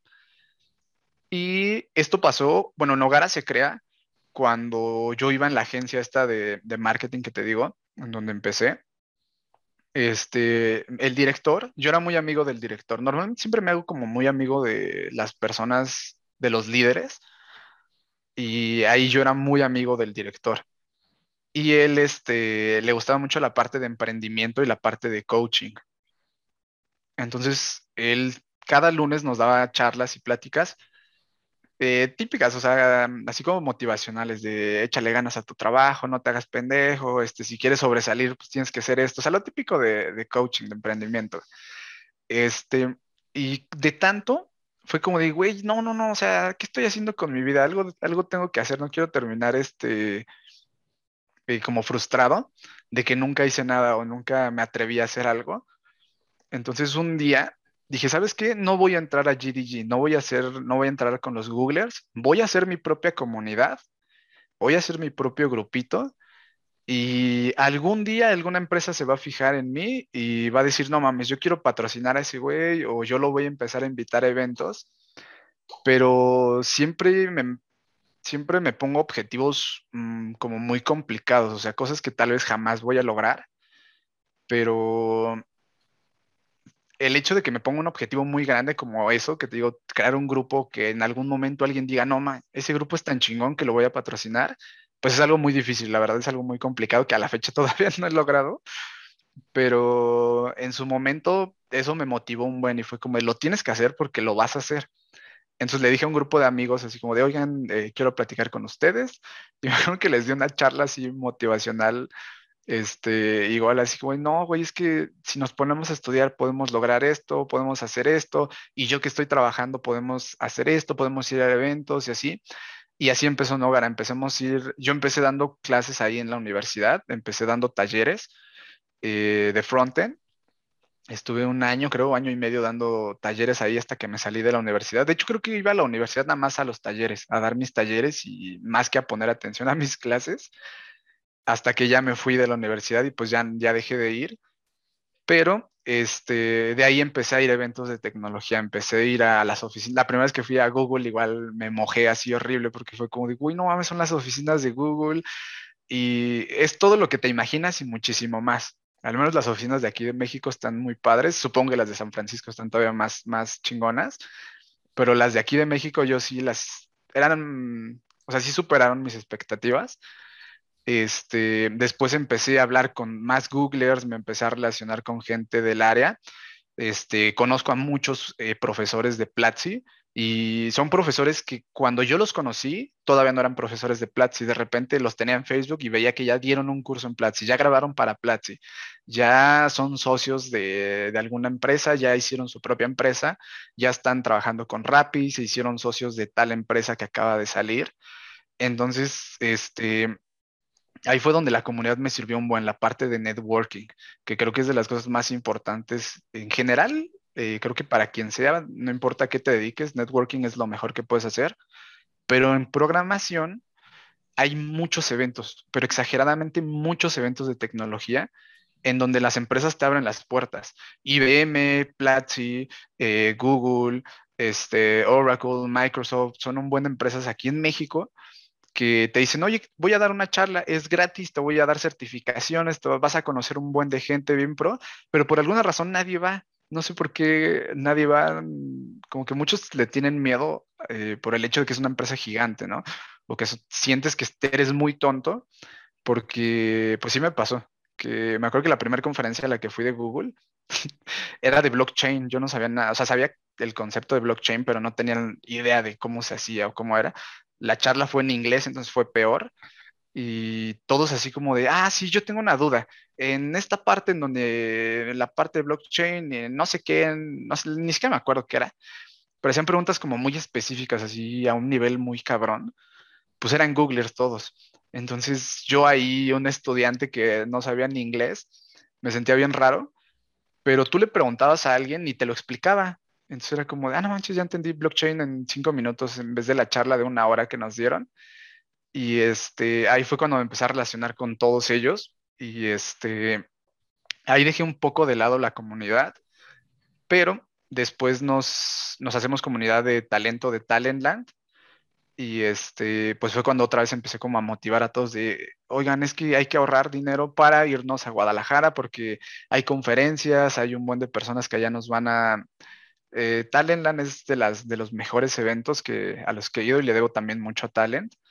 Este, y ahí en Talent conocí muchas personas, o sea, me acuerdo que de repente íbamos caminando en el evento y nos encontramos a Freddy y a Sevander, que son los directores de Platzi, y así caminando como cualquier humano, ¿no? O sea, como que es muy raro porque, pues sí, estás caminando y de repente ves caminar a Freddy Vega y a Sevander, o de repente ves a, eh, a Quantum Fracture, o a un divulgador de ciencias, a todos los youtubers de tecnología que conoces, de ciencia, de astrología, de repente los ves caminando así en el evento y es como, güey, no mames, o sea, eh, no sé, como que es como un sueño estar en Talentland. Y pues así fue como empezó la, la, comunidad. Y este, pues siempre he tratado de, como de apoyar a otras personas, como de que vean ese mundo que no conocen que es como un mundo que existe, pero que nadie, no sé por qué nadie le da como esa importancia, es como esas aplicaciones o youtubers que tú dices, ay, es que esta banda underground deberías de escucharla porque tiene buena música, pero aún así nadie la pela por el hecho de que es underground. Siento que los eventos de tecnología son así, son como muy underground y aunque se los cuentes a alguien, como que es de, ah, no, más, pues suena chido. Y ya, les vale. Pero cuando ya lo viven, este, pues les da como toda esa euforia de, del hecho de que conocieron a muchas personas, de que hay muchas charlas de programación y todo eso. Y este, pues ahorita con la comunidad de DevCares es lo que estoy tratando de hacer. Regalé ahorita entradas para Talent, para las charlas que yo di. Y muchos sí me dijeron así como de, pues mira, la neta sí estuvo chido. No vi todas las conferencias, pero las tres o cuatro que vi están muy chidas, vieron a Luisito Comunica en vivo, este, charlas que eran privadas, que no cualquiera tenía acceso, y el, el, próximo año, el, año que viene, muchos me dijeron así como ya estoy ahorrando para el avión y para el hospedaje, para irme a Guadalajara el siguiente año contigo, y pues allá te voy a ver. Y pues en general eso fue lo que he tratado de hacer con la comunidad, pero es muy complicado porque también hay que darle, hay que darle su tiempo y eso es lo que menos tengo. Y sí, bueno, eh, yo creo que sí, bueno, más, más que nada por eso de estar creando contenido, ¿no? Y, atendiendo a la comunidad y así. Pero ah, bueno, es algo de lo que dices es como muy cierto de lo de ponerte metas así como muy inalcanzables, porque hace poco escuché, no, no me acuerdo si fue de ti o de alguien más que escuché que que hacía eso porque, por ejemplo, si te quedabas a la mitad, te quedas a la mitad de algo muy cabrón, e incluso así, estás mucho mejor que si hubieras escogido algo muy, muy pendejo y realmente te quedas a la mitad, pero de algo que pues la verdad no, está tan chido. Y, este, y por parte de la comunidad, creo que e, es, es algo también muy cool porque, bueno, he escuchado también en otro lado que, que algo para personalmente como fortalecer lo que aprendes es enseñarlo, porque como tú aprendes, como, como lo enseñas, eso, ayuda mucho a comprender un buen concepto, porque es capaz de tanto explicar el tema como hasta chance y resolver dudas y eso indica un cierto nivel de dominio del tema, que ya estás aprendiendo chido. Y, por, por ejemplo, me mm, comentabas también hace poco que tuviste una participación en Talentland. Este, ¿Cómo fue el proceso? ¿Te invitan, te mandan una carta, te dicen jalas y tú dices sí o cómo está la Sí, bueno, ahí normalmente hacen convocatoria y este, pues ya nada más mandas como tu solicitud y a ver si te aceptan. Eh, la mayoría de veces te aceptan. Ahorita como fue talent digital, sí estuvieron aceptando a muchas personas porque no, cuando es físico, pues como es un boleto, o sea, es, ahí sí es como un dinero que tienen que gastar ellos. Este, bueno, más bien pierden dinero, ¿no? Porque pues es una entrada que le pueden, o sea, que pueden vender. Este, ahí sí son un poquito más estrictos. Pero ahorita que fue talent digital, le estuvieron aceptando a todo mundo. Este, están regalando un buen de, entradas, porque como es digital, sí pierdes dinero, bueno, no sé cómo decirlo, sino que como es digital, pues no es como que realmente vayas a perder dinero, porque es digital, o sea, no es como que haya un cupo limitado. Y en el físico sí. Ahorita en digital sí estuvieron aceptando muchas comunidades y según yo, a todas las personas que yo conozco que mandaron solicitud, las aceptaron. Y yo entré a Talent el segundo año. El primer año que, que fuimos a Talent, eh, y va junta, justamente con eso que dices de, del, del este, de los objetivos, que yo dije, o sea, no sé, siempre cuando estás como muy eufórico, como muy emocionado, piensas cosas así como súper extrañas y súper raras. Y normalmente esos momentos son en los momentos en los que yo me pongo esos objetivos. Entonces allá en Talent, después de estar eh, casi creo que el último día o el penúltimo día, dije, no, ma, el próximo año voy a venir, pero voy a venir como speaker. Y, no era nadie, o sea, en ese entonces, este, pues nadie me conocía, nadie me conocía, no tenía muchos seguidores ni nada, pero yo, yo me puse así de meta de algún día, eh, bueno, no fue algún día, dije, el próximo año voy a llegar como speaker. Eh, y el próximo año tuve chance de ser speaker, pero se me olvidó mandar mi propuesta y pues ya me quitaron el lugar, pero sí tuve chance, pero ya no me hice speaker. Este, pero ya me hice comunidad. Y ese primer año, que se fue la primera, el primer año que se hizo Talent, este, conocí al que es el encargado. No sé cómo lo conocí, la verdad, pero lo conocimos al, al que, a la persona que era encargada de las comunidades de Jalisco Talentland. Entonces lo conocimos y nos hicimos amigos, le mandé solicitud por Facebook y de repente me di cuenta, ah, bueno, pues yo no sabía que era el director o bueno, que era como ahí el que organizaba las comunidades. De ya está en Facebook, me di cuenta que él era el que organizaba las comunidades en Facebook. Entonces eh, nos dice, oigan, si, alguien quiere ser comunidad de talento de, de talent, este, mándeme mensaje y lo revisamos. Entonces ya le mandé mensaje y pues medio se acordaba de mí. Y me dijo, ah, sí, Simón, tú nada más mándame tal información, esto, esto, esto, y ya eres comunidad. Este, y así fue como nos hicimos comunidad de, este, de talent, pero en general mandan, manda solicitud, sacan convocatoria y si hay boletos disponibles te dan chance de, este, bueno, te regalan boletos para ti, para tu comunidad y este, y ya, pero normalmente pues mandas convocatoria, digo, mandas solicitud para, siempre que sale la convocatoria, sale como tres, cuatro meses antes del evento. Y este, pero nosotros fue así, porque lo conocimos en persona y ya después en Facebook me di cuenta que era el que se encargaba de eso y pues nos, nos ayudó ahí, nos tiró paro. Ahí la importancia del networking, de hecho. Sí. y por ejemplo, ya, bueno, es algo que también notaba, lo del que comentas de que tanto que están como medio marginadas o más bien no están tan atendidas por la comunidad en general de que vayan y asistan y así. Porque, por ejemplo, también, bueno, yo conocía también Talentland, pero desde antes, desde cuando era Campus Party, igual que ah, sí. pero sí, no, no, se ha armado.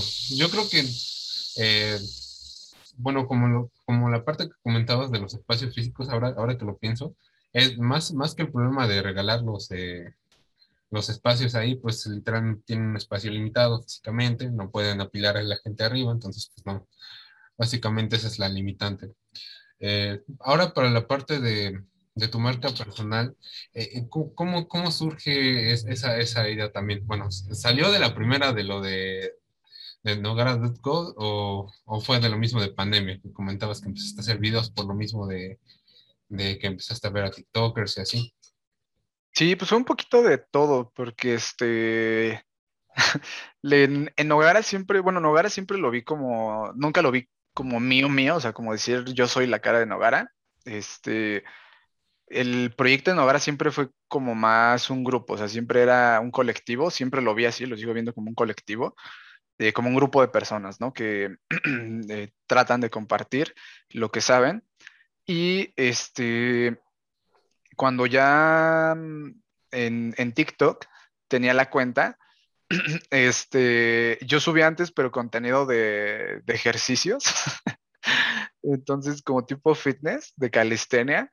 hasta que vi, te digo, a, este, a Carlita y a Arelis y todas ellas. Entonces, este, un día dije, ah, pues estoy bien aburrido, voy a subir, eh, creo que tres, cuatro videos subí hablando de programación. No me acuerdo qué, cuáles fueron los primeros, pero eran cosas así muy sencillas de programación, como ventajas de ser programador o, salarios de programador, no me acuerdo qué, subí. Y este, pero mi cuenta era así una cuenta random, así de esas de Daniel 1234. Este, no había como una marca personal todavía. Como que nunca me gustó la parte de marca personal, siempre sentí que era más fácil entrar o llegar a las personas como un colectivo, por eso es que hice Nogara. Y ahí mismo fue cuando ya me empezaron como a preguntar más cosas. Y empezó porque yo empecé en Instagram. Antes de empezar a subir cosas en TikTok, eh, empecé en Instagram. Porque cuando eh, fue pandemia, ya mis ex compañeros, que sí terminaron o que estaban terminando su carrera, ya estaban en el último semestre. Entonces muchos me estaban pidiendo ayuda porque les gustaba el área que yo, que, a la que me dedicaba, ¿no? Que era frontend o, la parte de desarrollo web. Y me empezaron a pedir muchos consejos, pero muchas personas, bueno, muchos eh, ex compañeros y amigos me pedían ayuda, así como de, oye, que qué pongo en mi CV, en qué me especializo, o si quiero ser frontend, qué tengo que hacer, o si quiero ser backend, qué tengo que hacer, o si me gusta Java, a dónde me voy a ir, o sea, preguntas eh, típicas de programación. Entonces empecé yo a subir videos a Instagram platicando acerca de eso. Y este, como que los, mis amigos, mis propios amigos se dieron cuenta que yo estaba subiendo ese tipo de cosas. Entonces me empezaron a hacer más preguntas. Y fue cuando ya decidí empezar a grabar en TikTok. Pero pues allá en TikTok como que no me ubicaba nada, de nada. Y pues obviamente el hecho de que pusiera como un nombre random, este, sentí que no iba como a, servir mucho.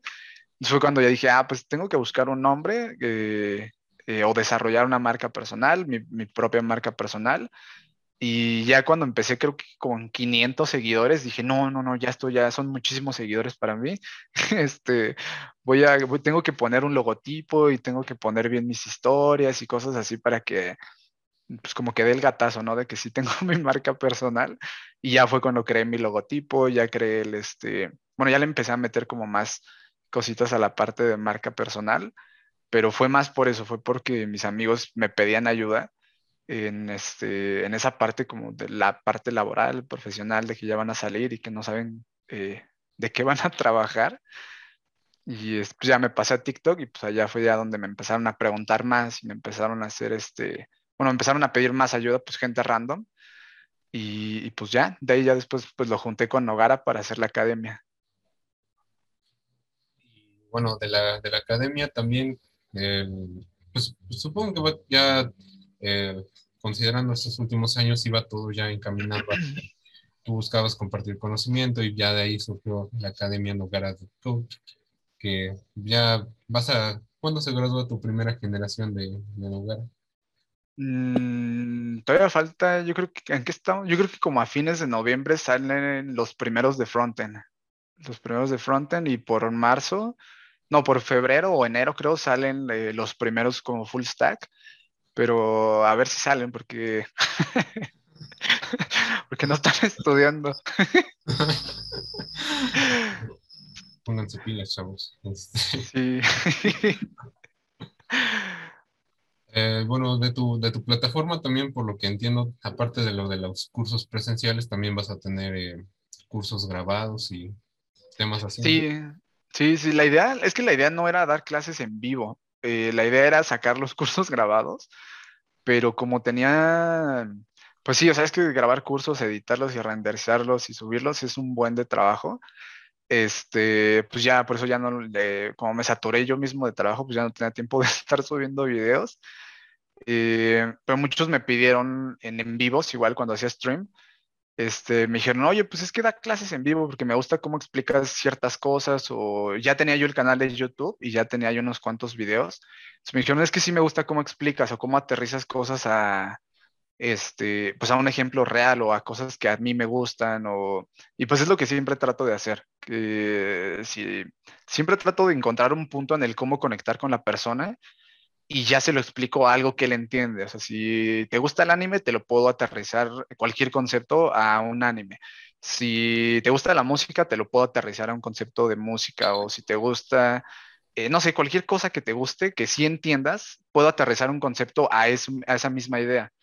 Entonces muchos me dijeron, es que en los videos está chido y sí me gusta cómo te explicas, pero pues obviamente en stream ellos pueden eh, eh, preguntarme algo si no lo entendieron al 100 y ya fue cuando surge la idea de, les dije, no, pues saben qué, a ver, pues les doy unas clases en vivo, dejen, preparo bien todo y, y pues ya empecé.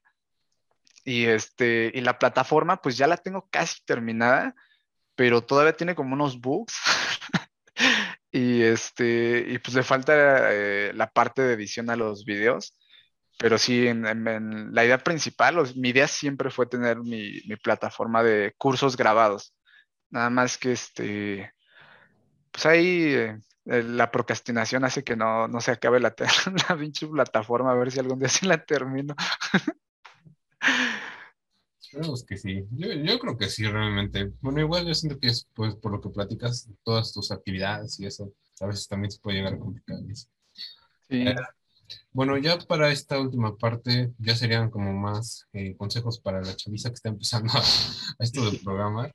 Eh, vamos a empezar, por ejemplo, si tú le tuvieras que dar un consejo a alguien que está iniciando en esto de la programación, ¿qué consejo le darías para, para comenzar? Eh, bueno, más en el aspecto de cómo ubicarse en, en cuestión a qué, a qué hay, porque pues es un mundo entero y pues tiene que empezar por algún lado, entonces, ¿qué sí. harías?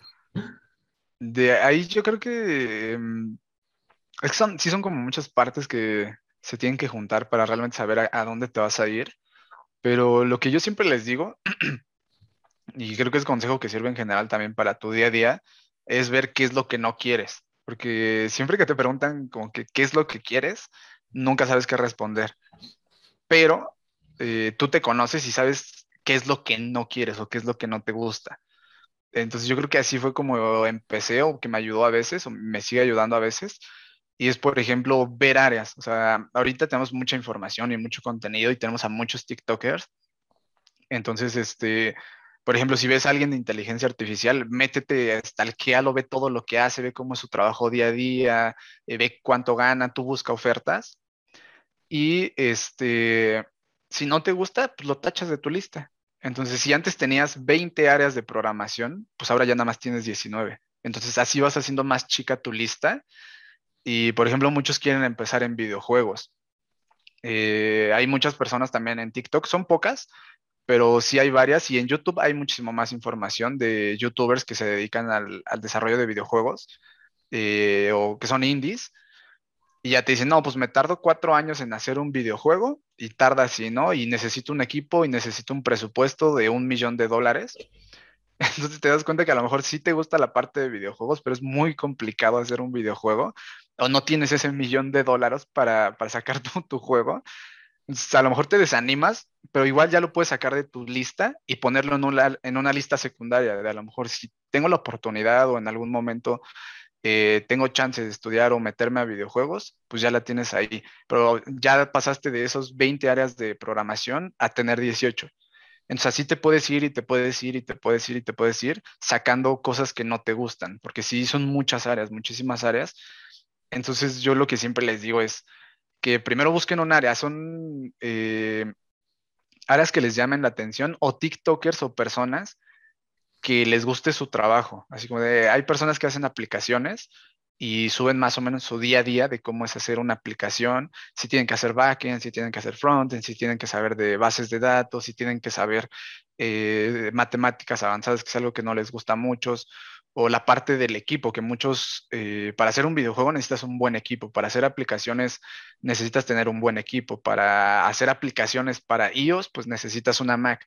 Entonces, aunque quieras ser desarrollador de Swift o desarrollador de iPhone, si no tienes una Mac y no tienes el presupuesto o el dinero para comprarte una Mac, por más que quieras, pues no lo vas a poder hacer, a lo mejor en un futuro. Pero pues, ¿por qué no empiezas en Android y ya después te pasas a, a Mac? Entonces, yo creo que es eso, que traten de investigar porque todo lo quieren, todas las personas que van empezando se desaniman luego, luego porque vieron un TikTok de 30 segundos y ya no saben qué hacer con su vida. Y es como digo, güey, investiga, no te quedes nada más con el TikTok que viste de 30 segundos porque no sabes nada de esa persona, no sabes si sí realmente es profesional, si no es profesional, su experiencia, y ya te desanimaste por un video de 30 segundos. O sea, no puede ser que eh, tu salud mental esté así y que vayas a basar toda tu vida o una decisión nada más en un TikTok de 30 segundos. O sea, si algo les llama la atención, investiguen más a fondo, investiguen, investiguen, investiguen. Si no les contesta el TikToker, si no les contesta el YouTuber, si nadie les está contestando, ustedes busquen por ustedes mismos y este, pues van a encontrar algo, van a encontrar ahí algún lenguaje de programación que les guste, un curso muy sencillo o, lógica de programación o algo así.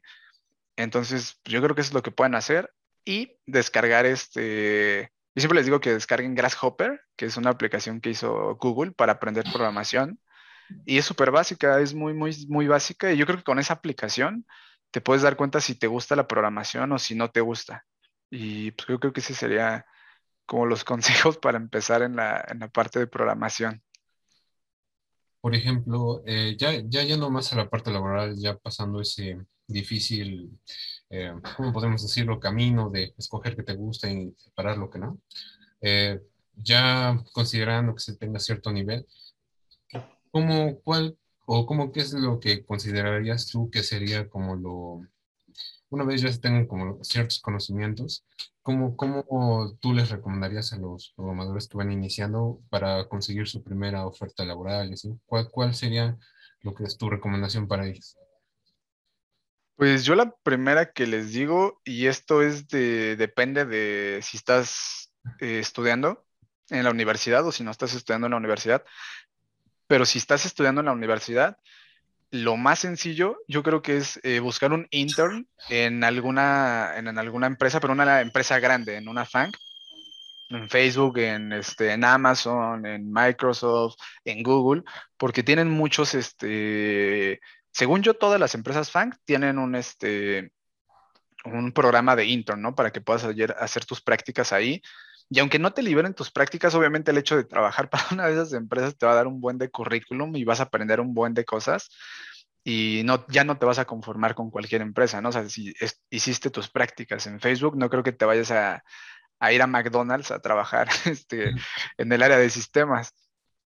Este, entonces yo creo que eso es la, la primera opción que tienen si están estudiando busquen cómo hacer un intern en estas empresas y busquen qué es lo que, lo, que piden, porque obviamente al ser empresas muy grandes, pues sí se necesita cierto nivel para entrar a, ciertas, a ciertos programas, pero pues igual lo pueden intentar, eh, si van, creo que desde séptimo semestre pueden hacerlo o desde antes si tienen ya los conocimientos.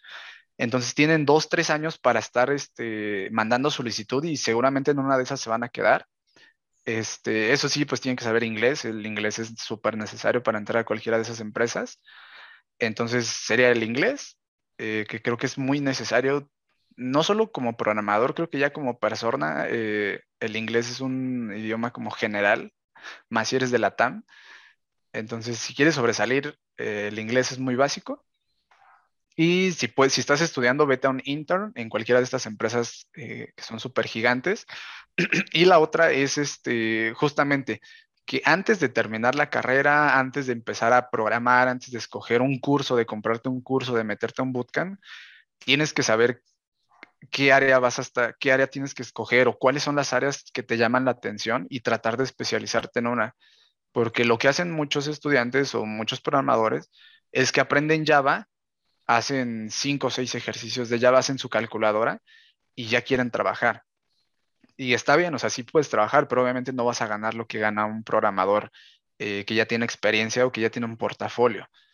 Entonces, eh, ir aterrizando todo lo que estás haciendo al campo laboral, al mundo real, porque hacer una calculadora en Java no te va a servir de nada, la puedes descargar de internet. Entonces, no sirve de nada hacer una calculadora en Java. Si hay un tutorial, y no solo un tutorial, hay millones de tutoriales de cómo hacer una calculadora en Java, entonces, obviamente no te van a contratar porque hiciste la calculadora en Java. Tienes que hacer algo que le sirva a la empresa, hacer sistemas de facturación, manejar frames o librerías de Java que se usen en las empresas, que se están usando ahorita en el mundo laboral. Es eso, buscar cómo es el mercado, no nada más tirarte a lo pendejo y a ver qué sale, sino buscar algo, ver qué es lo que se está usando, qué es lo que están pidiendo las empresas. Si es muy sencillo, si te vas a Google y pones trabajo Java, trabajo JavaScript, trabajo frontend, trabajo backend, trabajo base de datos, y te van a salir millones y millones y millones de ofertas de empleo, y ahí te vas a dar cuenta qué es lo que te están pidiendo y qué es lo que necesitas dominar. Y pues, yo creo que sería eso nada más. Y el portafolio es lo más importante, considero yo. Como tú lo dijiste, Pancho, eh, todavía, o sea, ahí lo contrataron antes de entrar a la universidad porque tiene un buen portafolio, porque hace streams programando. Entonces ahí está la prueba de que él sabe hacer todo lo que él dice y acaba de cumplir 18, ¿no? o sea, no tiene mucho que cumplió 18 y ya está trabajando para el extranjero. Entonces eh, ahí está la prueba de que no necesitas este, tener el título, tener la carrera, sino que son más tus conocimientos y que tengas un buen portafolio, que sepas también cómo venderte, porque mm, tienes que estar seguro de ti mismo, tienes que saber qué es lo que, cuánto vales y, o si lo vales. Y si no sabes cuánto vales, mínimo fingir que sabes cuánto vales para que no te pongas nervioso en la entrevista. Y, este, y ya con eso creo que sería más esa parte de seguridad, el portafolio y este, pues especializarte, saber qué es lo que vas a hacer, saber a lo que vas y no nada más estar diciendo, ay, pues a ver cuál me cae, a ver si me cae trabajo. No, no, no, no, busca de algo que, que te guste a ti, algo en lo que estés especializado para que sea más fácil encontrar trabajo.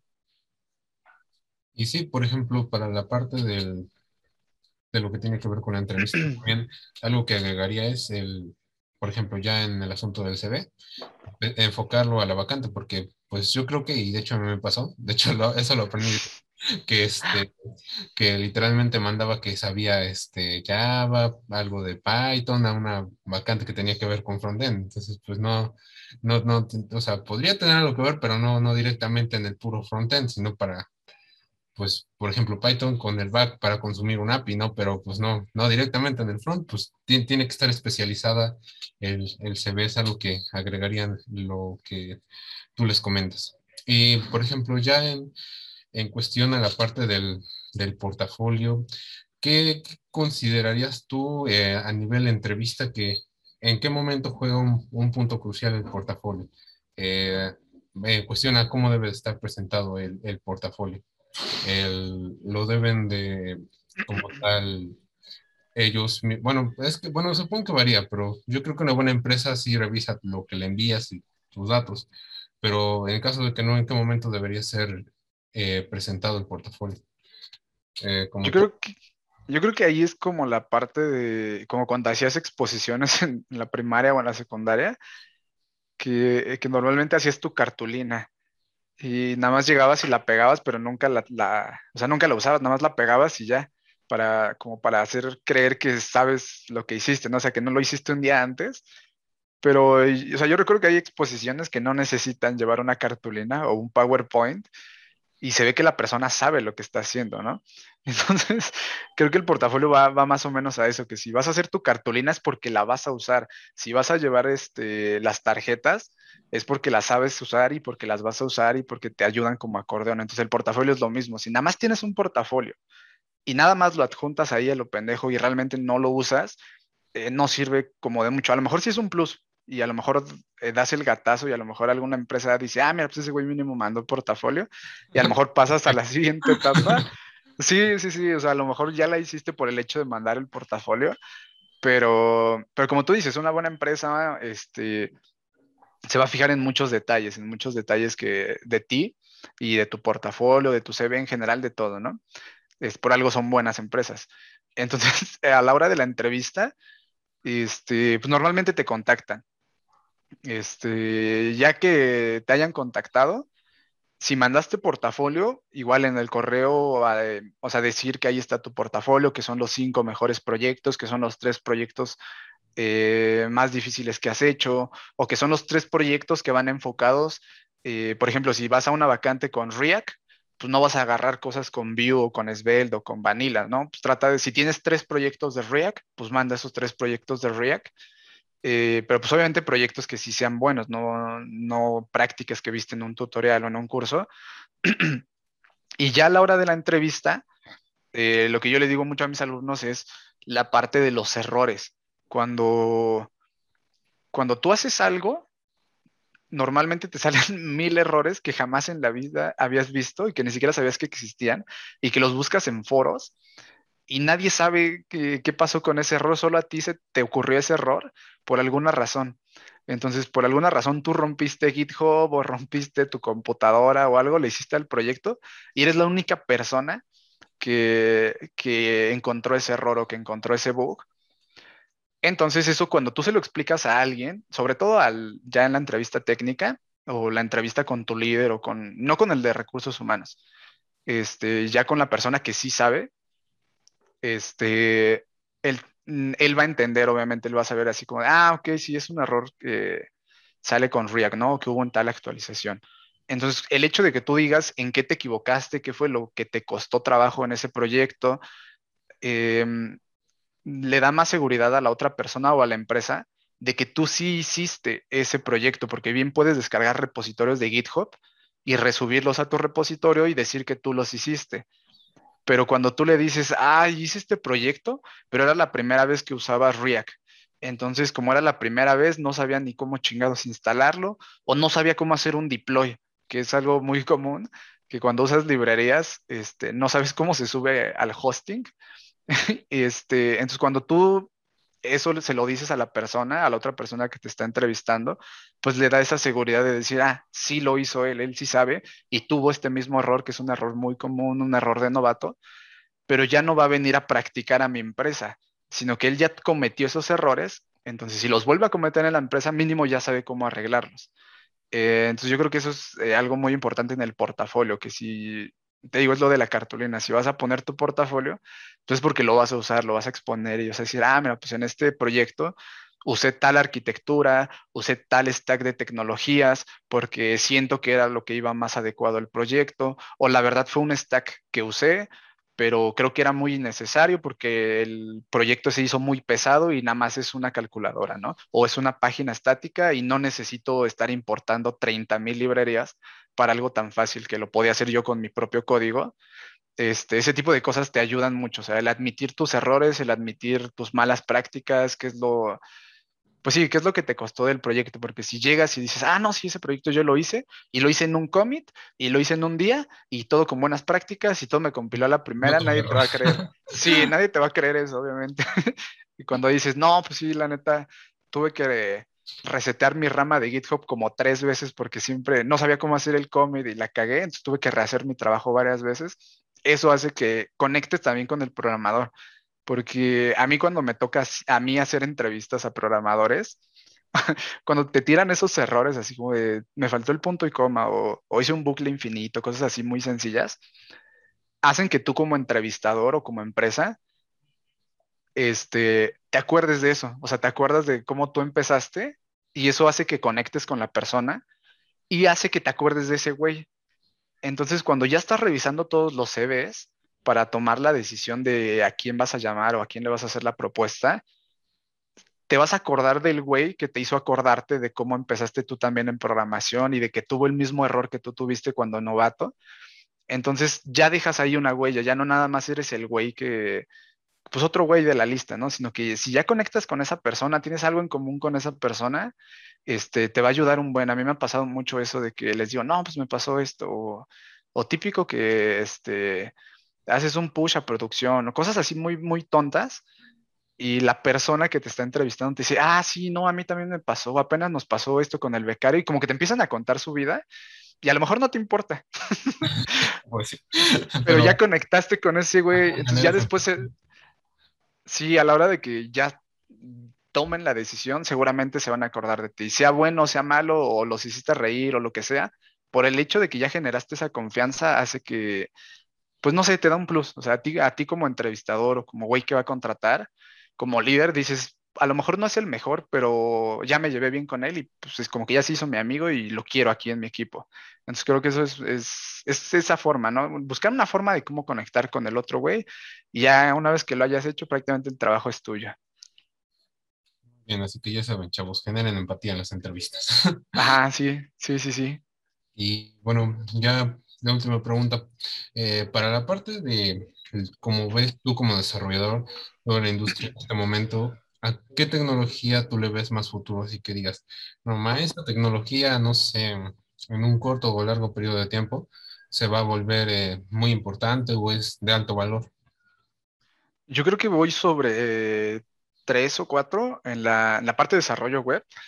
Este, JavaScript, pues ha sido eh, primer lugar ya varios años. Este, ya lleva creo que como ocho años este, siendo primer lugar este, en popularidad y en lenguajes que aman los programadores. Porque una cosa es lo que es más usado y otra cosa es lo más popular porque a lo mejor es lo más usado porque pues no hay de otra, ¿no? Pero no quiere decir que sea lo más popular o lo que, lo que le gusta a todos los programadores. por eso siempre hay que diferenciar esa parte, porque muchos dicen, no, es que no tienes idea, o sea, Java se sigue usando, COBOL se sigue usando, sí, se sigue usando porque no hay de otra, porque no puedes migrar todo un sistema que ya lleva 30 años de un día para otro.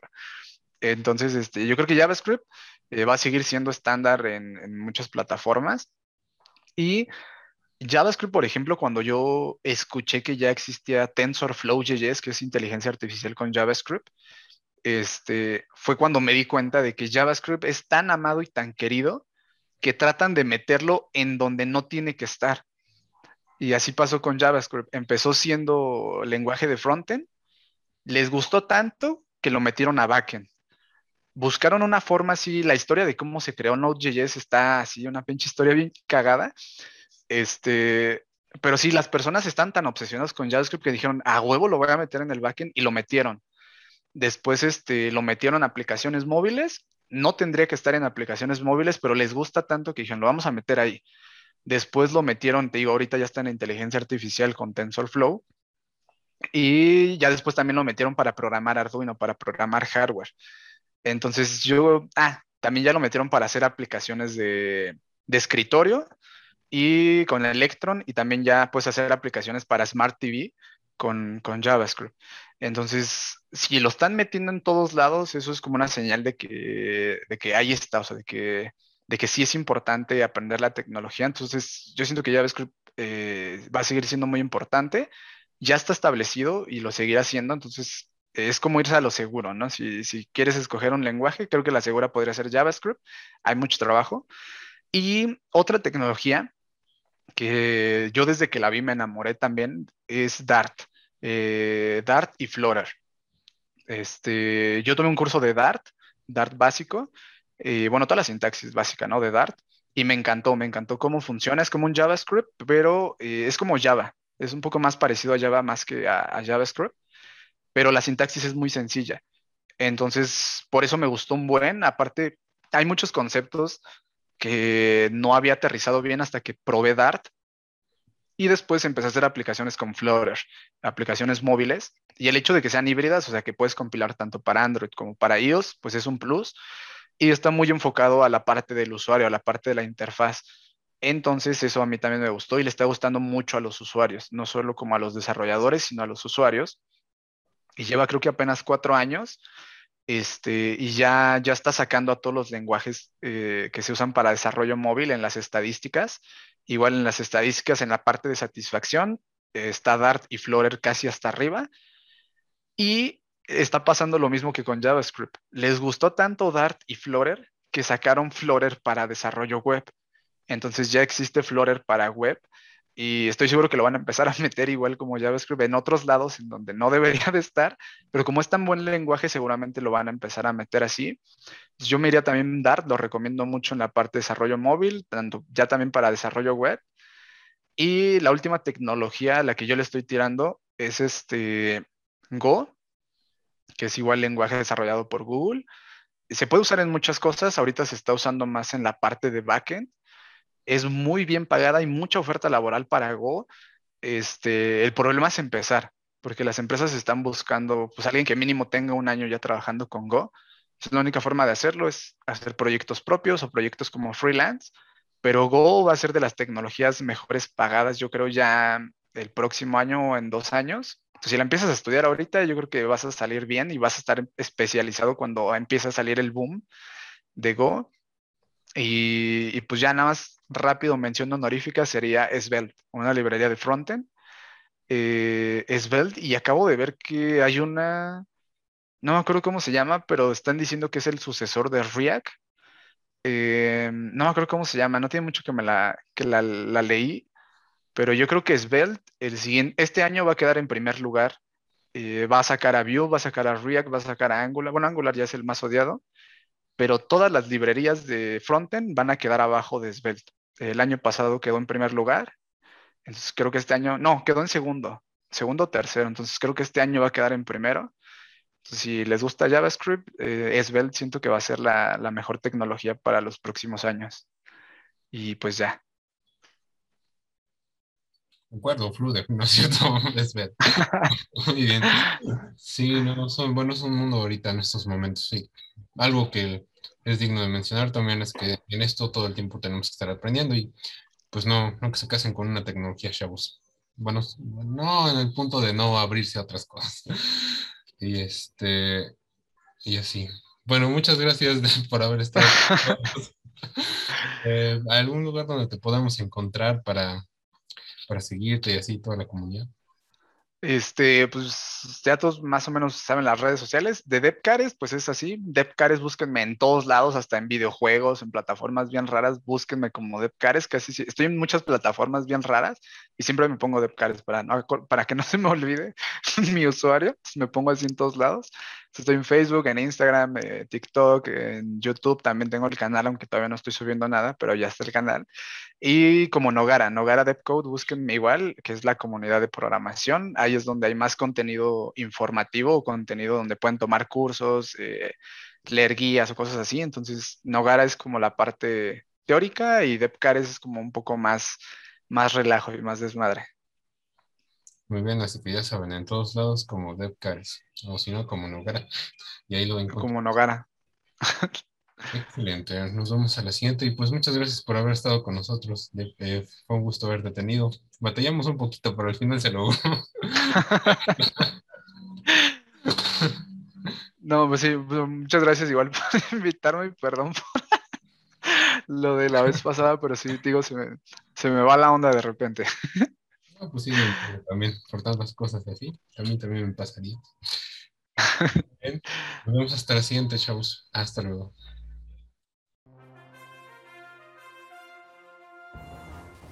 Te agradecemos el hecho de que hayas podido llegar a este punto. No olvides seguirnos en nuestras redes sociales. Y nos vemos el lunes a las 10 y media de la siguiente semana nuevamente con el siguiente episodio. Te deseamos que tengas un excelente día, tarde, noche. Nos vemos.